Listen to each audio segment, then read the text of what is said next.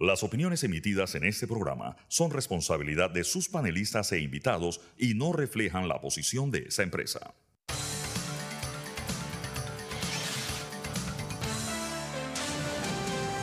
Mesa de Periodistas.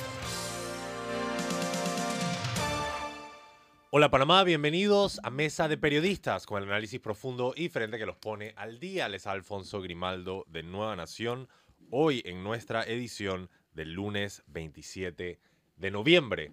Nos están escuchando desde la cabina de TVN Radio. Nos pueden seguir aquí en arroba TVN Radio 965 en Twitter, en Instagram y o X. Y les recuerdo que pueden revivir las fascinantes y didácticas conversaciones que tenemos aquí en Mesa de Periodistas entrando a YouTube y Spotify y sencillamente buscando Mesa de Periodistas. Hoy en el programa estos serán los temas que estaremos tratando.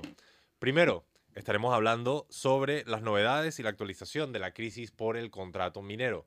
También las posibles demandas de arbitraje, no es solo una que estará enfrentando Panamá, y el Día Internacional de la Eliminación de la Violencia contra la Mujer, además de otros anotes y apuntamientos, apuntes y notas que estaremos comentando sobre lo que ha sucedido durante el fin de semana. Presentados los temas, les presento quienes se encuentran conmigo el día de hoy. Tengo el gusto que me acompañe Fernando Martínez. Buenos días. Buenos días. Saludos a nuestros oyentes. También con nosotros Sabrina Bacal. Buenos días, Sabrina. Y también con nosotros el doctor Jorge Eduardo Ritter. Buenos días, doctor Ritter. Buenos días, feliz semana. Bien, eh, el primer tema en agenda, como había comentado, tiene que ver con eh, la novedad y actualización de la crisis por el contrato minero. No sé, Fernando, si quisieras empezar tú. Bu- sí. eh, sí, no, bueno. eh, las novedades son, uno, Ah, lista y todo. la perfecto. empresa, la empresa minera anunció que se prepara para eh, demandar eh, un arbitraje contra Panamá. Eh, la empresa, esto es interesante, la empresa First Quantum y la empresa Franco Nevada Corporation notifican que están en camino de interponer demandas de arbitraje, pero eh, no ante el Centro de Arbitraje Internacional de Miami, que es el que estaría contemplado en el contrato minero negociado por el gobierno y que, eh, en palabras del, doctor Harley Michel, no existe. Y eh, creo que en primera instancia, creo que la empresa recurrirá a cuanta demanda de arbitraje tenga por delante o al alcance de su mano. Así que no, yo no renunciaría a que lo haga también ante este tribunal de arbitraje. Pero en primera instancia ha decidido actuar ante el Centro Internacional de Arreglo de Diferencias Relativas a Inversiones bajo el arreglo del TEL, Tratado de Libre Comercio entre Panamá y Canadá. No, no sé si eso, eh, yo sí creo que lo hemos analizado anteriormente, pero el, el Tratado de Libre Comercio entre Panamá y Canadá tiene un capítulo eh, destinado a proteger las inversiones y este eh, capítulo, eh, no sé, por el peso económico, financiero y también jurídico de Canadá, sería la primera instancia a la cual recurriría la empresa para interponer una demanda contra nuestro país. Esta mañana escuché a, Rodrigo Noriega en el Noticias AM señalar que, eh, y esto me parece extremadamente importante, porque nosotros, o sea, sí, para más y minería, etcétera, no al, con- al contrato, pero hay que ir pensando en lo que sigue después para eh, ser coherentes y no, no vayamos como país eh, a cometer más errores de lo que ya hemos cometido. Rodrigo apuntaba esta mañana la importancia de que el país exija una auditoría de todo, de todo lo que hay en la mina, eh, eh, porque las cifras son,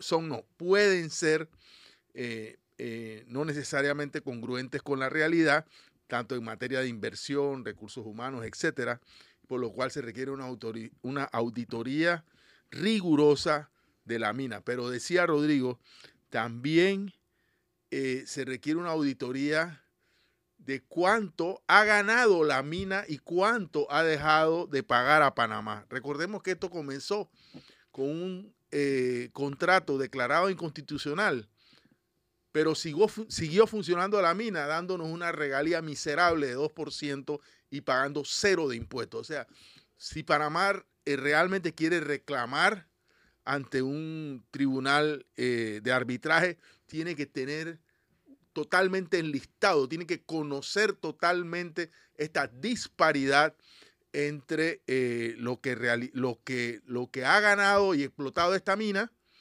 y lo que realmente ha ingresado a nuestro país, porque eso tarde o temprano habrá que ponerlo en la balanza. Me parece que estos son los dos elementos más importantes como novedad.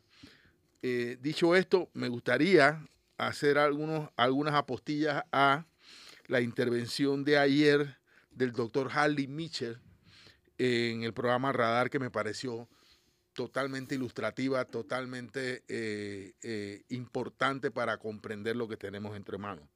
Yo solamente voy a decir un par de cosas porque realmente hay mucho más, pero quiero dejar que mis compañeros hablen al respecto. Eh, lo primero que me llamó la atención y lo primero con lo que comenzó el doctor Mitchell fue que la, Corte, al declararse en sesión eh, eh, permanente, no dictó una resolución para suspender los términos judiciales, lo cual implica, palabras más, palabras menos, que la Corte atenderá tanto las razones por las cuales fue declarada en sesión permanente como los casos ordinarios y eh, esto implica que está corriendo el periodo para que el señor Ricardo Martinelli presente su casación. Ya ha interpuesto dos, dos recursos y los dos han sido negados, pero está corriendo el tiempo para que se presente la casación y eso significa que si se presentara la, y la Corte no hubiera decidido eh, todavía sobre la inconstitucionalidad del, contrato minero, de la ley 406, perdón, que, que, aprueba el contrato minero, en ese caso la Corte continuaría con el proceso de New Business y podría eh, eh, incluso pronunciarse no admitiendo en la casación, con lo cual terminaría este, el proceso de New Business y el señor eh, Ricardo Martinelli tendría una condena en firme eh, por, este, por estos crímenes que se cometieron en el caso New Business.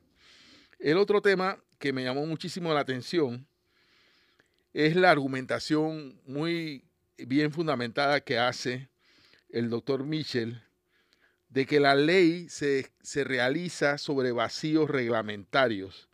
Según él, si hay vacíos reglamentarios para los efectos de esta ley, eso es este, este contrato los debió incluir, debió incluir los reglamentos que hacían falta dentro de su mismo cuerpo y él, eh, él, fue muy categórico al decir que para él este contrato simplemente no existe, eh, que para su elaboración, y cito casi que textualmente, se ignoró el diseño constitucional para la elaboración de este contrato. Eh, y finalmente diré que también fue categórico el doctor Michel al, afirmar que el contrato, la ley que aprueba el contrato, no da lugar a una aprobación parcial. Que entre los mitos que hay en la calle, primero fue el mito de que había que derogarlo. Este mito, yo creo que yo no, yo no, salvo algunos abogados, eh, no voy a adjetivarlos, que han sostenido eh, que se podía derogar una ley con otra ley. Eh, la mayoría de las personas entendidas dicen que el, camino correcto era el camino de la inconstitucionalidad. Pero también han tejido otro mito, el mito de que puede haber una, un pronunciamiento parcial, según el doctor Harley Mitchell, esto no es posible. Se deroga el, eh, perdón, se declara inconstitucional la ley y se cae, por lo tanto, todo el contrato. El contrato sería total y rotundamente inexistente. Le voy a pasar la palabra ahora al doctor Ritter y, doctor Ritter, usted disculpe la insolencia, pero habíamos hablado de unas apuestas, unas cosas aquí de dinero en mesa, no sé, disculpe. No, mentira, sus comentarios y opiniones sobre las últimas actualizaciones y novedades sobre este tema de la resolución por la Corte Suprema de Justicia. El, el comunicado que envió ayer el Ministerio de Comercio me parece que le agrega una página más a la ignominia que ha significado todo este proceso del contrato minero. Yo no concibo que sea el gobierno el que nos notifique mm. los asuntos de la, de, la, de la minera. Si la minera ha decidido interponer los recursos o interponer un, proponer un arbitraje, tal como lo ha explicado Fernando, pues está en todo su derecho de hacerlo. Pero me parece que el Ministerio de Comercio sigue actuando como un vocero de la minera y no como el representante del gobierno de Panamá y de todos los panameños en este caso. Y tengo además serias dudas, y creo que nadie podrá negar de que son fundadas, en cómo va a ser y, quién, sobre quién debe asumir la defensa de Panamá en este caso de arbitraje. Obviamente será una firma de abogados importante. Eh, Rodrigo Noriega hablaba esta mañana de Arnold Porter, que es la firma quizás la, la, que más ha usado Panamá en todos estos casos de, de arbitraje. Pero es que muchas de las declaraciones y de las palabras de los funcionarios de gobierno previo a la aprobación de este contrato y después de él son aquellas que juegan en contra de Panamá. Hay que ver la manera como defendieron y dijeron cada vez que se le decía que esto era inconstitucional, decía que no violaba la constitución, que era lo mejor para Panamá, que era un contrato válido, que era un contrato que tenía vigencia aún sin, sin la ley, un, un, una, una, compañía que ni una compañía minera que ni siquiera tuvo para con el gobierno la más mínima eh, consideración. Y veíamos no solamente la millonaria o multimillonaria campaña publicitaria que parecía dos, no dos caras de la misma moneda, sino dos, la misma cara de una misma moneda, la propaganda que hacía el gobierno y la propaganda que hacía la minera, que este era el mejor contrato, que todo lo que representaba para Panamá y sobre todo, lo más importante, que hablaban de la legalidad y de la constitucionalidad de esto. Entonces, cuando vamos a un, a un arbitraje, ¿quién va a asumir la defensa de Panamá? Quién va a dirigirla. Al final la hará una firma de abogados especializada en estos casos de arbitraje. No tiene que ser la que siempre ha sido, pero si, si el gobierno opta, enhorabuena, porque es la que ha manejado mucho de los arbitrajes en algunos, en la mayor parte entiendo que nos ha ido bien. O puede ser las, las hay muchísimas firmas de, de abogados eh, en el exterior que han asumido o que pueden asumir la defensa de, de Panamá o la, la, representación, digamos no la defensa, sino la, representación de Panamá en este, en este arbitraje. Pero aquí sí vamos a tener otra vez, o ahora sí, mejor dicho, que actuar con una sola voz. No una voz en el gobierno que está diciendo es que ha estado permanentemente amenazándonos de que si no se aprobaba este contrato, venía el arbitraje, que íbamos a perder 10 mil millones de dólares, llegaron a decir hasta 100 mil millones de dólares. Y, esto, y todas estas advertencias o estas todas amenazas destinadas a llevarle al electorado o a los diputados, no sé, o ambos, el convencimiento de que era necesario aprobar este contrato, ahora va a jugar en contra de nosotros. Entonces, La pregunta que yo me hago es, ¿quién va a asumir por, la, por parte de Panamá la defensa de nuestros intereses y quién va a hacer, quién va a llevar esa representación en el arbitraje que se ha, que se propuesto. Ahora comienza la, la acumulación y la recolección de, de las pruebas. Hay muchísimas pruebas a favor y muchísimas pruebas en contra. Muchísimas pruebas en contra cuando se está, cuántas veces a favor de Panamá en este caso, las veces que se dijo que ese contrato era inconstitucional, que ese contrato era leonino, que ese contrato no, no consultaba los intereses de Panamá, pero por el otro lado están las voces del propio gobierno diciendo, si no hacemos esto nos van a demandar, si no hacemos esto nos va a costar 10 mil millones, si no hacemos esto eh, vamos a terminar en un arbitraje que eso sí juega ahora en contra de Panamá. Entonces yo lo que quisiera es, ojalá hubiera en esto una absoluta eh, transparencia. Yo creo que cuando, cuando finalmente la Corte declare que este contrato es inconstitucional, como yo creo que va a declarar la Corte, este caso, en este caso, la inconstitucionalidad, enseguida haya una declaración por parte del gobierno con absoluta transparencia de decir cómo se va a manejar eh, este arbitraje, quién nos va a representar, qué entidad del Estado va a asumir la, la representación de Panamá en este eh, arbitraje eh, y, eso, y eso no es que eh, eso no está necesariamente en la, en la ley ni como la responsabilidad de un ministerio. Hay, en este caso, repito, Panamá tiene que jugar todas sus cartas porque este es el primero de muchos arbitrajes y eh, me parece que es una de las cosas más delicadas que vamos, que vamos a tener. Y me refiero no solamente a la auditoría, que a las auditorías a las que se refirió esta mañana Rodrigo Noriega, las auditorías eh, financieras para ver cuánto tiempo, qué nos han dejado de pagar, sino las auditorías ambientales y las, las auditorías eh, fiscales, las auditorías laborales para ver qué, cuánto ha representado esta empresa para ella y cuánto ha representado o no representado para, para Panamá.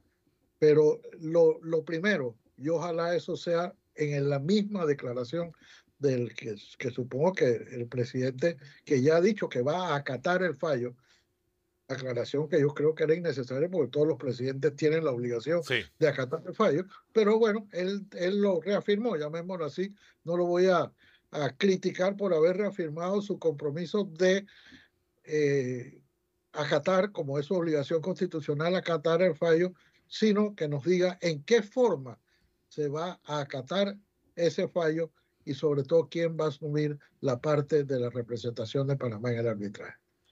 También ya se encuentra con nosotros Sabrina Bacal. Buenos días, Sabrina.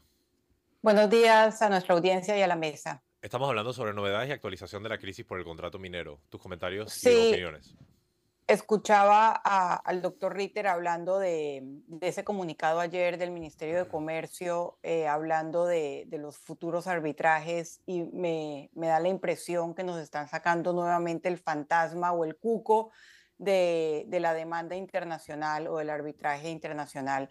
Por eso mismo yo ayer subí nuevamente en mis redes em, la entrevista que le hice a un experto en arbitraje internacional en De Frente, el doctor Carlos Arrue, y él hablaba, primero él decía, el Estado no está condenado a ser condenado. Correcto. Y, y, hablaba de la cantidad de argumentos que tiene Panamá y de fortalezas que tiene Panamá eh, a su favor cuando se enfrente, porque se va a enfrentar, sea cual sea eh, el fallo de la Corte, a un arbitraje con First Quantum. Me molesta eh, que como panameña me molesta que el gobierno eh, no oculte que está que sigue aliado con la minera, que son parte del mismo equipo y que nos desempolve nuevamente esta, esta amenaza o este fantasma o este cuco. Em, al igual que me molesta y me llaman mucho la atención las declaraciones que finalmente ayer apareció el vicepresidente y candidato oficialista José Gabriel Carrizo, básicamente diciendo, esto no es por el contrato minero, lo que pasa es que nos tienen miedo al PRD. O sea, el, el, el, el gobierno sigue politizando esta crisis y esta crisis comienza por un contrato minero inconsulto y que creo que les ha quedado bastante claro, los panameños no quieren, no aprueban, así como tampoco en la minería metálica. Entonces creo que esos mensajes, tanto del Ministerio de Comercio metiéndonos miedo, como del, vicepresidente minimizando eh, la responsabilidad de él mismo y de su gabinete en esta crisis, eh, son una falta de respeto a las personas en este momento. Eh, creo que, lo único que cabe es esperar el fallo de la Corte. Me, me pareció supremamente interesante, doctor Ritter, ayer la entrevista al ex magistrado y expresidente de la Corte, Harley Mitchell, eh, que básicamente coincidía eh, con el doctor Carlos Bolívar Pedrechi de la cantidad de razones de inconstitucionalidad que tiene el contrato ley. Obviamente eso tenemos que esperar que lo diga la Corte, eh, pero como, como lo hemos dicho en este espacio muchas veces, era tan evidente lo que venía eh, que no podemos olvidar quiénes son los responsables de esta crisis, aunque ellos mismos estén tratando ahora de cambiar el discurso y decir que ellos son las víctimas y no el victimario. Eh, que esto es una persecución contra el PRD. No escuchaba algo más absurdo que esas palabras eh, de José Gabriel Carrizo diciendo que esto es una alianza entre la oligarquía y la, la izquierda, algo así dijo. Sí, así. Eh, y otra vez con la revolución molecular. Que ultra izquierda.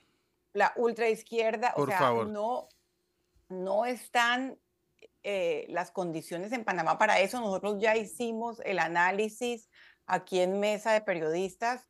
Si hay grupos que se están tratando de aprovechar de la situación, que los hay, para sus agendas políticas no significa que el descontento generalizado que vemos en las calles por el contrato sean parte de la agenda de esos grupos. O sea, ese librito y esa estrategia de tratar de demonizar o de politizar la protesta ciudadana no les sirvió y sin embargo lo siguen aplicando.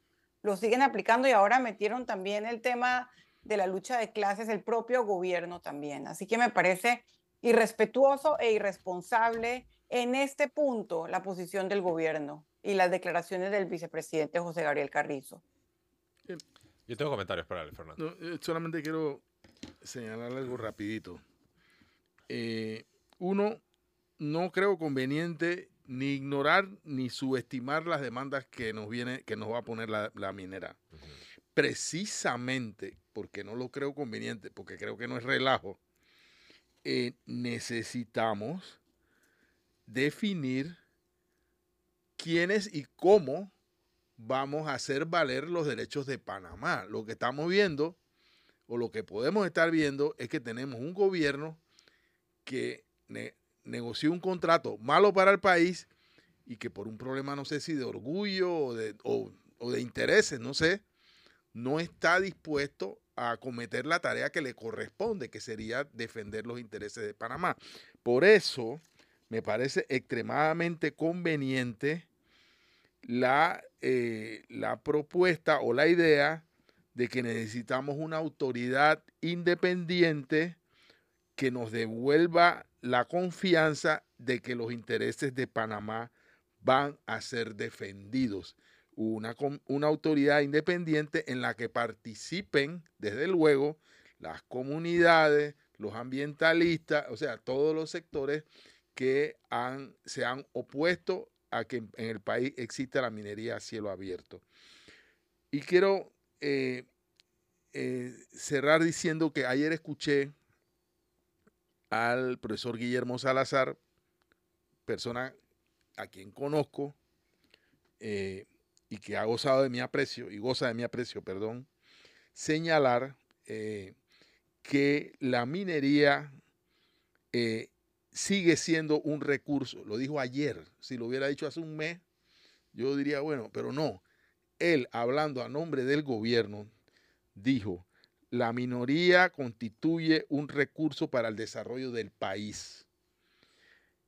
Y la explotación de este recurso está emparado por la Constitución. Palabras más, palabras menos. Eso fue lo que dijo Guillermo Salazar, que a la sazón es el presidente, director, secretario ejecutivo, no sé, del Instituto de Planificación creado como consecuencia de una presión ciudadana para que este país hubiera planificación, cosa que yo no sé si ha, existido en este tiempo.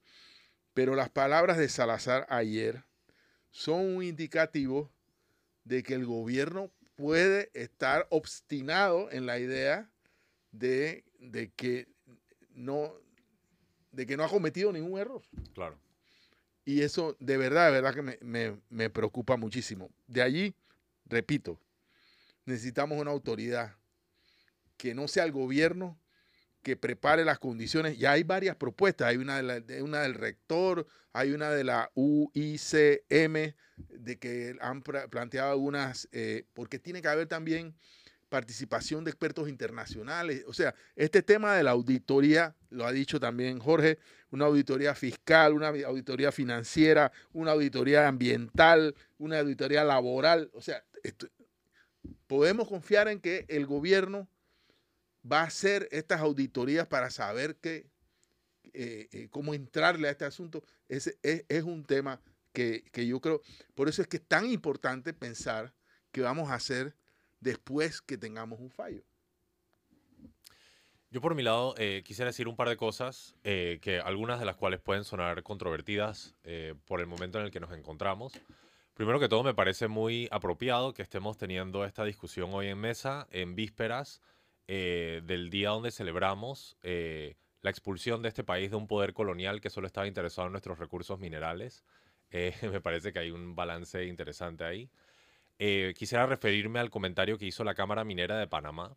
La Cámara Minera de Panamá sacó un comunicado que para mí es retórica de miedo, donde dicen, Panamá podría pagar 50 mil millones de dólares pero eh, como hemos hablado en mesa con expertos eh, y consultado con personas que saben del tema, probablemente ese es eh, el extremo más alto de la compensación que le tendríamos que pagar a la mina en el caso de un resultado desfavorable en el arbitraje. Y me parece que es engañoso de parte de la Cámara Minera de Panamá presentar un extremo de la curva diciendo podríamos pagar 50 mil millones de dólares sin presentar el otro extremo de la curva que es hay una posibilidad que Panamá no tenga que pagar ni un solo centavo y que de hecho la mina nos tenga que compensar a nosotros por haber contaminado el país sin un contrato. Entonces, la verdad es que el argumento de la Cámara Minera se cae sencillamente por su falta de honestidad en la forma en la que está estructurado eh, y recomiendo que si van a usar retórica y argumento, eh, empiecen a usarlo de una manera correcta y no solo para infundir miedo sobre la población. Habiendo dicho eso, y lo próximo que voy a decir lo digo eh, dando el prefacio de que considero que he hecho una revisión exhaustiva de la realidad financiera de este país y también he hecho una investigación exhaustiva sobre la realidad financiera de la empresa minera. Y en estos momentos ni Panamá ni First Quantum se encuentran en una posición para ir a un arbitraje largo, incierto, eh, que no sabríamos cuál podría ser el resultado. La diferencia de un arbitraje a un proceso en la Corte Suprema de Justicia es que los tiempos están mejor definidos y usualmente hay un mejor profesionalismo y desarrollo de estos procesos internacionales. No obstante, me parece que lo mejor que podría lograr el país en este momento no es una confrontación directa con la mina, sino una salida negociada de la mina, donde se establezcan los parámetros de cómo se va a dar el cierre de la mina. Aquí tuvimos una experta, una ingeniera civil química, Lilian Beas, de la Universidad de Chile, que comentó que el que contamina paga. Es decir, a la mina le compete la responsabilidad natural de tener que eh, arreglar el desastre que se hizo eh, y poder remediar la situación ambiental que queda ahí. Luego, posteriormente, se podría hablar de ceder eso a una tercera parte. Pero la verdad es que un fallo de 10 mil millones de dólares contra Panamá, este país no lo sobrevive, no en las condiciones en las que estamos. De igual forma, si se le imputa a la mina tener que pagar 10 mil millones de dólares, eh, ellos también van a tener un golpe económico que les va a costar el desarrollo de sus operaciones futuras en Argentina y en Perú. Ahorita mismo lo mejor que podría suceder, a mi juicio, es una salida negociada donde el país resuelve con la mina, minimiza la probabilidad de una compensación por encima de los 5 mil, 7 mil millones de dólares e incluso se puede llegar a un calendario de pagos de salida. Digo que eso es controvertido porque evidentemente eh, el ánimo ahorita mismo en el país es sencillamente eh, darle una patada a esta empresa minera y que salga. Pero como hemos visto, eso sencillamente nos dejaría a nosotros en el país con la responsabilidad de cerrar el hueco, que a su vez va a ser un costo para el cual no tenemos experiencia y de igual forma requeriría una inversión de miles de millones de dólares para lograr ese cierre. Me parece que teniendo un fallo de la Corte Suprema de Justicia de inconstitucionalidad, nuestra posición de negociar esa salida de la mina se vuelve mucho más factible.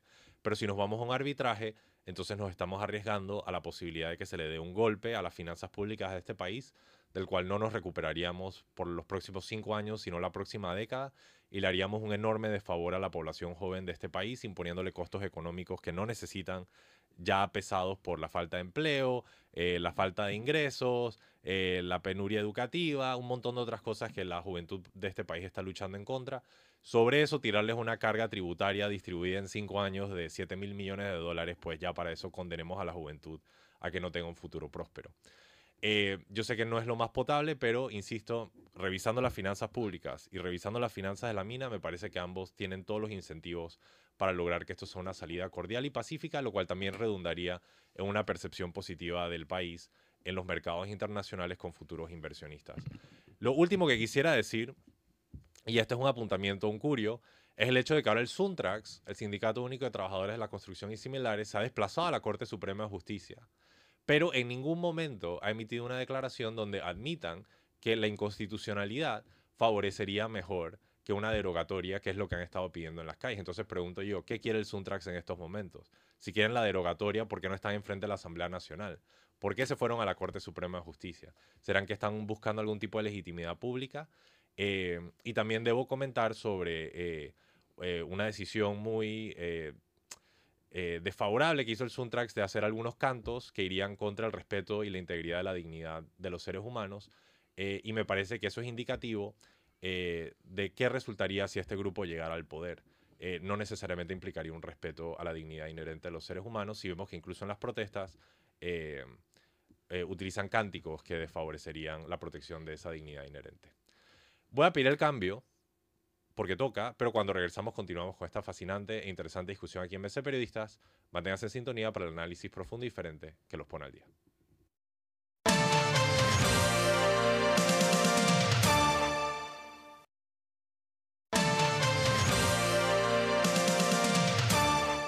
Y estamos de regreso en Mesa Periodistas, el análisis profundo y diferente que los pone al día. Les recuerdo, les Alfonso Grimaldo de Nueva Nación. Me acompañan Fernando Martínez, Sabrina Bacal, el doctor Jorge Eduardo Ritter. Fernando, por favor. Eh, a ver, cuando yo hice mi enumeración de, eh, de, de temas que le tocaría, o sea, si no creamos la autoridad que yo digo que hay que crear, le tocaría al gobierno. Claro.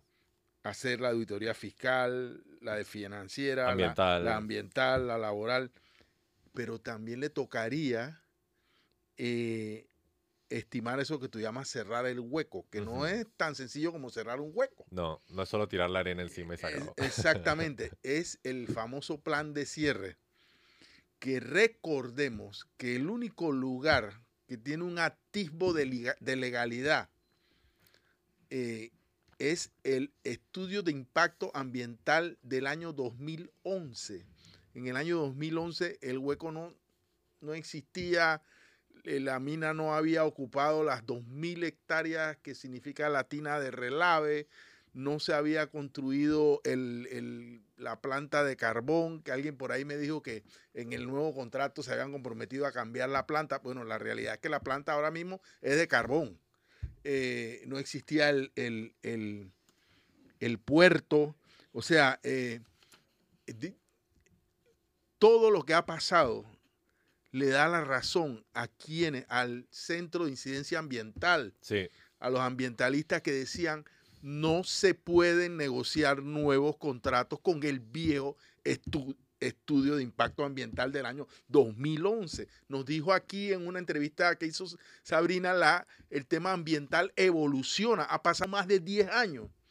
Y para este país o para estos gobiernos, no solo uno, la legalidad, o sea, lo que abre la puerta, que es el estudio de impacto ambiental, es del año 2011. Mínimo, si el gobierno iba a renegociar un contrato, eh, tenía que haberle dicho a la empresa, hey, necesitamos un estudio de impacto ambiental a tono con lo que tú tienes, con lo que tú has hecho. Si, el agua caliente, como dice, que yo no sé, yo, yo no, no lo sé porque el Estado no ha hecho la auditoría, pero se dice que el agua caliente que sale de enfriar la, la planta térmica de 300 megas se arroja al mar. Yo no sé si la enfrían, yo no sé si, pero yo sé, bueno, y yo, bueno, si los científicos dicen que arrojar, si el agua se arroja a una temperatura distinta a la del mar, está provocando un daño ambiental. ¿Eso quién lo está estudiando? ¿O quién sabe si es verdad o es mentira? Nadie. Entonces, o sea, cada vez que alguien dice, no, el agua va por aquí, no, el, el, ¿qué hacen con las cenizas? ¿Qué hacen con las llantas? ¿Qué hacen con esto? Yo, hombre, ¿quién ha hecho en todo esto, eh, eh, eh, en el periodo en que esta planta abrió, se expandió, etcétera? Los rigurosos estudios en el contrato lo que nos querían decir era que seis panameños iban a hacer todo ese trabajo. Después cambiaron y dijeron, no, no, bueno, vamos a permitir. Después dijeron que esto, en el contrato decía que podían expropiar tierra, que podían desviar ríos, etcétera. Cosas a las que se refirió. Y yo invito a que vean el programa Radar de ayer, el, eh, se refirió brillantemente el doctor Mitchell diciendo que este contrato eh, permite construir y administrar eh, urbanizaciones, puertos, aeropuertos, hasta un ferrocarril, yo no sabía, desviar ríos, adquirir tierras, que el Estado estaría obligado a autorizar mediante ley. Por eso es que eh, eh, en la negociación de este contrato despertó tanta ira, tanta molestia, porque la gente dijo, este contrato es sin duda una especie de nuevo enclave. Yo, o sea, cada vez que yo miro eso, yo digo, el gobierno negoció un mal contrato. Pero bueno, digamos que eso ya no es la realidad. Eh, la realidad ahora es si este gobierno eh, está en capacidad, bueno, los meses que le quedan, de iniciar este proceso que entre otras cosas implicaría el cierre de la mina, repito, el único lugar, el único lugar donde se habla de cierre de minas, bueno, en el contrato que va a ser declarado inconstitucional y en el estudio de impacto ambiental. Y eh, no, eh, al, al, al, ser del año 2011, y si se declara inconstitucional el, contrato aprobado por la Asamblea y el gobierno, no queda un referente sobre cómo será cerrada la mina en propiedad. Y sobre eso, repito, hay que pensar a futuro. Le quiero pasar la palabra a Futuro inmediato, ¿ah? no es un futuro allá. Claro, es que justo quiero responder a eso que tú acabas de decir y disculpen que nuevamente personalice la situación, pero si este contrato es declarado inconstitucional, los abogados que lo negociaron deben sufrir un daño reputacional y el ministro de Comercio e Industrias debe renunciar. O sea, ¿cómo negociaste un contrato que resulta ser inconstitucional y vas a mantener en tu puesto? O sea, aquí de verdad tienen que haber consecuencias para los panameños que nos metieron en este entuerto porque no puede ser el caso a futuro que un grupo de panameños pueda meter al país en esta situación con todos los perjuicios que vamos a sufrir y se vayan tranquilitos para su casa a ver Netflix y comer mantequilla de maní y popcorn, me explico. Tienen que sufrir algún tipo de consecuencia para enviarle un mensaje a futuro, a todos los panameños del futuro. Hey, no metas al país en enredos de 10 mil, 20 mil millones de dólares innecesariamente. El país ahorita mismo no puede aguantar ese peso. Sabrina, no sé si deseas continuar el tema o, hablar sobre... Sí. Sí, realmente, eh, ahora que mencionan los, los abogados que negociaron, que al comienzo estaban tan ronconcitos en todos los programas de opinión, eh, incluso insultándonos a aquellas personas que cuestionábamos el contrato, eh, desaparecieron, completamente desaparecieron. Correcto. No solamente el equipo negociador, sino también los que le pagaron aparte, 6 millones de dólares. Pagamos todos de nuestros impuestos para ese contrato que eh, ya juristas han dicho tienen varios eh, elementos que pudieran llamar o eh, descifrar que va a ser llamado inconstitucional. Pero además de eso, creo que lo importante es que esos abogados que negociaron no pueden ser los mismos abogados que nos defiendan internacionalmente. O la pregunta es, ¿este gobierno tiene la legitimidad para defender luego a Panamá en tribunales arbitrales internacionales? Yo no creo que la tenga. Yo creo que, que Panamá eh, merece tener una representación em, de personas profesionales que se pongan la camiseta del país, o sea, que no se pongan la camiseta de la minera. Yo creo que el gobierno ha dado suficientes muestras de que su, em, su simpatía, su lealtad no está con el país, está con la empresa. Entonces, cuando, cuando hacemos esta reflexión de, de los abogados que negociaron el contrato y del dinero que ganaron, em, también deberíamos pensar a futuro y pensar quién debería ser el equipo que defienda a Panamá en un escenario de arbitraje internacional. Eso por un lado. Por otro lado, lo que tú decías de, del Suntrax tomándose las instalaciones de la Corte, yo he sido muy crítica del gobierno de no asumir su responsabilidad y también tengo que ser muy crítica del Suntrax y no solamente de sus formas, sino también de sus incongruencias absolutas. Por mucho tiempo se la pasaron diciendo que la inconstitucionalidad no era la vía. Eh, después, sin reconocer su error, sin decir, ups, nos equivocamos o nos quedamos solos en este argumento, van y se toman eh, la protesta de la Corte o la vigilia de la Corte y reemplazan las banderas de Panamá por sus banderas. Em, incluso eh, comentábamos fuera del aire que, que han llegado a, hacer ruido que puede ir en contra de la salud de pacientes que están, que están en hospitales. en el eh, oncológico. Realmente, en el oncológico. Realmente la consideración que tienen ellos por los derechos de los demás y el compromiso que tienen por la causa eh, a la que muchos panameños se han comprometido y han dado la pelea de otras maneras sin afectar a terceros, deja claramente eh, dibujado la, la, la, doble moral que tienen y la clara agenda política que, que, tiene este grupo. Y yo soy de las que piensa que ellos no tienen el capital político y la fuerza para llevar a cabo, si es que hubiese algún plan, para llevar a cabo su plan eh, no han sido los protagonistas de esta protesta, no tienen por qué llevarse el rédito político de la misma. Tengo que decir dos cositas rápida, rápidamente. Eh, primero que yo tengo entendido que los abogados o el equipo negociador que fue mostrado al inicio de la negociación de este contrato no fue el que terminó negociando el contrato. Hago esa aclaración. Dos, eh, yo veo, observo, que hay sectores, quiero pensar que reducidos, que se han apuntado a una campaña de desprestigio a la corte actual. Yo diferencio la corte actual de las anteriores. Lo han hecho con la intención de apoyar la campaña de desprestigio de Ricardo Martinelli Berrocal, porque esa misma corte es la que podría mandarlo a la cárcel.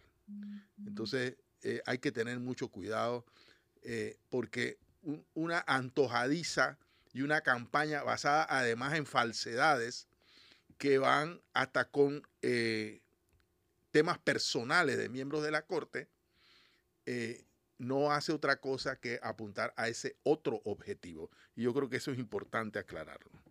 Yo quería aprovechar, antes de pasar la palabra al doctor Ritter, eh, para leer un comentario que nos envió el abogado y amigo del programa Rodrigo Noriega. Dice, la auditoría más importante es aquella que va a permitir saber quiénes son los accionistas minoritarios de Minera, Panamá, y de la empresa canadiense. Creo que allí puede haber muestras de acto de corrupción, si hay políticos panameños o exfuncionarios que tienen acciones en la minera. Doctor Ritter, no sé si desea... Importante. sí, muy importante. Eh, comentar sobre lo que hemos hablado, quizás un nuevo tema que desee traer a colación. No, eh, es nada más que observemos la evolución de las narrativas, tanto de la minera como del gobierno, que van en paralelo. Pues eh, es que es la misma, son, son lo mismo, defienden los mismos intereses. Durante todo este tiempo ha habido un silencio absoluto por parte del gobierno. Me refiero al órgano ejecutivo y al órgano legislativo como a la espera de ver qué dice la Corte Suprema de Justicia. Ha, habido uno que otro vocero que no son ninguno de los que negociaron el, el tratado, sino que son algunos funcionarios que los mandan en una, a veces en unas presentaciones realmente penosas a defender lo que ellos mismos saben que es indefendible. Pero ayer sí hubo un movimiento. Recordemos que hace una semana la minera pasó un mensaje, eh, incluso un mensaje a sus propios accionistas, donde decía que estaban buscando, pero este mensaje fue público, aquí, se divulgó ampliamente, estaba buscando nuevos espacios de diálogo con el gobierno para llevar a cabo una, una relación eh, amistosa. Repito la frase, nuevos espacios de diálogo con el gobierno. O sea, ellos no se habían dado por vencido, no se habían convencido ellos de que el, el fin estaba cerca. Ayer parece que ya se dieron cuenta que el fin sí está cerca y entonces se cambia la narrativa, ya no están buscando nuevos espacios de diálogo, ahora ya cumplen con su una de las amenazas que no habían hecho ellos, sino que había hecho el gobierno en representación de ellos, de decir que si no se firmó el, el, el tratado, íbamos a tener una demanda y ya ellos lo cumplieron. Y paralelamente, el vicepresidente de la República, que aunque es candidato a la presidencia, sí, pero actualmente es el, es el vicepresidente de la República, que ha guardado silencio total en el último mes. Total. Se sale ayer con la nueva tesis de que el problema no es el contrato. O sea, como deshaciéndose de la responsabilidad en el contrato, que pareciera que también allá han llegado la, la bola, si se si quieren, o el rumor de que va a haber una inconstitucionalidad y entonces en ese mismo acto decide limpiarse, limpiar las manos, limpiar las manos y decir yo no tengo nada que ver con el contrato y además la gente que está allá afuera protestando no es una protesta contra el contrato. Esto es una alianza de la oligarquía, hablando de oligarquía, con la extrema izquierda o la ultra, la, extrema izquierda fue la, la, la, expresión que usó. Debe ser Panamá, ojalá Sabrina nos, nos logre eh, aclarar esta duda, no sé en cuántos países la oligarquía termina en una alianza con la ultraizquierda y sobre todo porque esta tesis de la revolución molecular disipada en su concepción es una ola de la izquierda contra la oligarquía, precisamente. Entonces aquí han logrado el milagro de unir a la oligarquía. Quisiera que además explicara si él entiende el concepto de oligarquía con la extrema izquierda. Pero son dos narrativas que van en paralelo. Miren cómo evoluciona uno y evoluciona el otro. Uno ya cambió por completo de los nuevos espacios de diálogo a ir directamente al arbitraje y por el otro lado el gobierno azul dice no, la minería sí es buena, pero ya eh, y ahí hay una riqueza, pero total, esto no, es con, no se trata sobre el contrato minero, sino una alianza política contra el PRD. Miren cómo va evolucionando para, para que vean que ellos sí están llevándole el pulso. Una cosa es que llevan el pulso y otra cosa es que lo entiendan, pero que sí le están llevando el pulso a lo que está pasando porque han ido ambos al mismo tiempo y en, y en armónica colaboración entre sí, la minera y el gobierno, cambiando su narrativa sobre, este, sobre la evolución que ha tenido el desarrollo del contrato. Debo pedir el último cambio. Cuando regresamos, comentarios finales. Dale, Fernando. Sí, porque ya después venimos con otro tema. Espero. Yo solamente quiero decir que se está jugando con candela. Aquí estamos. Esto no es un relajo. No, eh, no, a ver. Yo quiero señalar que este país y las personas que están en la calle, no la oligarquía y la ultraizquierda, eh, no soportan una burla más. O sea, donde la gente vea que aquí hay un intento de jugar la pacheca, de burlarse de la intención. Yo, yo creo que las consecuencias pueden ser terribles. Yo solamente lo digo aquí como una, una apelación a la sensatez, porque puede que, yo no sé en base a qué diagnóstico de la realidad existan personas abanicando la idea de que después de todo esto se declara inconstitucional el contrato, no sé qué, le podemos jugar la pacheca al movimiento social y podemos salirnos con las, yo no sé cómo tampoco, eh, pero eh, cuidado, yo nada más digo que eso no sería una buena idea. No, y te responderé que no solo no aguantamos una burla más, sino que este país tampoco aguanta un costo más. la verdad es que ya nos quedamos sin plata como nación y donde esto se alargue o se postergue o nos genere un costo eh, superior, bueno, ahí va el PIB per cápita y, vamos a empezar a ver ese impacto en la pobreza generalizada de los No hemos hablado de las consecuencias económicas, de la paralización, de los cierres, de la crisis, o sea, o sea... Eso viene duro. Ok, listo, vamos al cambio cuando regresamos a las conclusiones finales aquí en Mesa Periodistas, el análisis profundo y diferente que los pone el día. Ya regresamos. Y estamos de regreso en lo que de verdad ha sido una bastante instructiva sesión de mesa de periodistas, el análisis profundo y frente que los pone el día. Les recuerdo, les Alfonso Agrimaldo, me acompañan Fernando Martínez, Sabrina Bacal y el doctor Jorge Eduardo Ritter. Ya estamos en la recta final, así que haremos una última ronda. Empezamos con Sabrina. Sí, eh, tengo un comentario de un oyente, eh, no voy a revelar quién es, pero que conoce bastante la situación, que es complementario de alguna manera a lo que nos escribía el abogado Rodrigo Noriega sobre la importancia de hacer la auditoría de quiénes son los accionistas minoritarios. Eh, porque por alguna razón en ese contrato había opacidad sobre quiénes son los accionistas minoritarios. Dice él, es esencial que un ente independiente del gobierno, quien parece representar todavía a First Quantum, lidere las auditorías. Además de las ya mencionadas, se debe hacer una auditoría territorial para verificar que no han usurpado áreas, no han usurpado tierras fuera de la área de concesión, inclusive aquellos supuestos túneles que se han construido para traspasar agua de ríos adyacentes. Ojalá pudiéramos hacer una auditoría de las cuentas de los posibles receptores de coimas para aprobar el contrato. Sin embargo, estoy claro que esto no va a suceder, pues los que tienen la autoridad para hacerlos no son independientes del Ejecutivo y la Asamblea. Saludos. Un oyente del programa. Interesante el comentario sobre quién hace las auditorías, porque ya ha quedado claro que el gobierno, tanto en su narrativa como en sus intereses, está aliado con la minera, quién, hace las auditorías y quién representa al Estado panameño en un futuro arbitraje. Doctor Ritter, por favor, sus consideraciones finales. No, una consideración final nada más, estar pendientes. Yo abrigo la esperanza de que hoy haya un fallo de la Corte Suprema de Justicia. Ah, de verdad que han hecho unas reuniones maratónicas de 14, 16 horas, de manera que el, el acumulado que tienen allí eh, yo confío en que esto termine pronto esta, esta espera, eh, sobre todo aguardar también eh, expectante la reacción del gobierno y, y la forma como el presidente y el gobierno vayan a acatar el fallo.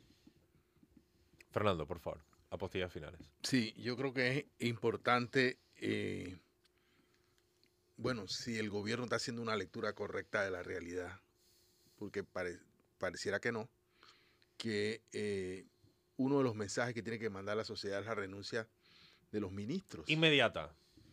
Eh, es decir, eh, la renuncia de los ministros y saber por qué se hizo un contrato, o se negoció un contrato, perdón, tan desfavorable para el país. Alguien nos tiene que dar una explicación, no sé.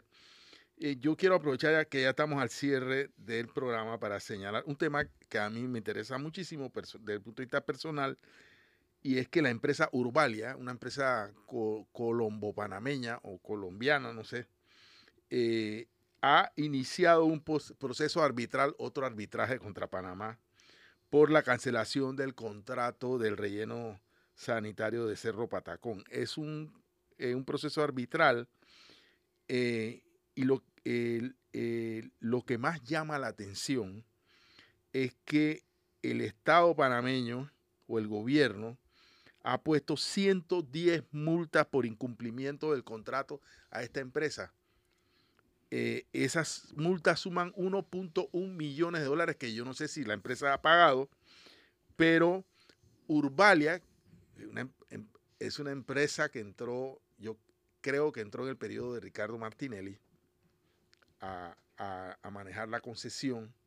Es una empresa que eh, a todas luces estaba violando o haciendo un manejo rotundamente inadecuado del relleno sanitario, que no es un, relleno sanitario, sino un botadero a cielo abierto que contamina la ciudad, que, ha arrojado lixiviados a, a, ríos que desembocan en el canal. Bueno, es una historia de nunca acabar. Pero ¿cuál es el otro tema llamativo aquí?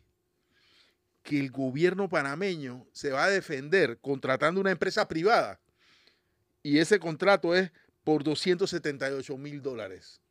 Y yo, de nuevo, si el Estado panameño tiene tantos asesores legales, tiene tantos abogados que trabajan Ministerio para Público. Él, ¿por qué le tiene que dar el camarón a una empresa privada? Mm. Perdone que use el término. Y porque además, eh, bueno, ¿y esta empresa por qué se contrató? ¿Cómo se...? Nada, o sea, nos tenemos que enterar porque salió un periódico de la localidad que la autoridad de aseo, que que acaba de repartir más de 20 millones de dólares para manejar el, eh, el, tema de la basura en la ciudad capital, que se van a repartir entre tres empresas en lo que queda del, del gobierno. O sea, aquí hay demasiada opacidad alrededor del tema y la basura sigue convertida en un desastre en el país, o convirtiendo al país en un desastre, mejor dicho. Entonces, bueno, que alguien nos explique qué está pasando con este tema que alguien me diga cómo se olvida. Yo solo quisiera cerrar diciendo por mi parte, reitero, el Estado panameño, producto de la administración de Laurentino Cortizo, se encuentra dirigiéndose a una situación de penuria económica, un fallo de compensación de 5 mil, 10 mil millones de dólares pondría un peso tributario sobre la juventud de este país que mermaría su capacidad de desarrollarse y cumplir sus sueños de vida digna en la nación. La empresa también se encuentra en una situación financiera bastante inestable, por lo cual a ambas partes le favorecería una salida negociada que minimice los pagos que se tengan que dar y, como vimos, porque nos explicó una experta aquí, el que contamina debe pagar, la mina es el responsable natural de hacer el cierre de las operaciones y por lo tanto igual el Estado panameño va a tener que sentarse con la mina y empezar a desarrollar el tema de la salida y el cierre eh, de esa explotación. Lo último que terminaré diciendo y cierro el programa con esto es que les recuerdo que mañana el país conmemora su independencia de una potencia extranjera extractiva que se llevaba nuestros recursos sin darle debida compensación al país. Me parece que es un día para meditar en la situación en la que se encuentra el país y recordar aquellas cosas que fortalecen e integran la nacionalidad. eran tiempos de colonialismo. Eh, eh, serán todavía. Lo sorprendente, exacto. Serán todavía los tiempos de colonialismo. Así que los invito a hacer esa reflexión y recordar qué nos fortalece como país, qué nos mantiene íntegros y hacia dónde queremos ir. Es importante que la ciudadanía misma desarrolle sus propias visiones de futuro para así tener que depender de solo aquellas que nos ofrece el gobierno. Con esto llegamos al cierre. Mañana no hay programa de mesa de periodistas por ahora, salvo a, a menos de que haya A menos de que haya un fallo. Así que, a menos si que hay humo blanco en la chimenea de la corte, venimos. Habemos fallum. Ok, listo. Pero en ese caso estaremos aquí. En cualquier caso, no. Pero igual ustedes tienen una cita el miércoles a las 8 de la mañana aquí en Mesa de Periodistas. El análisis profundo y diferente que los pone al día. Que tengan feliz inicio de semana.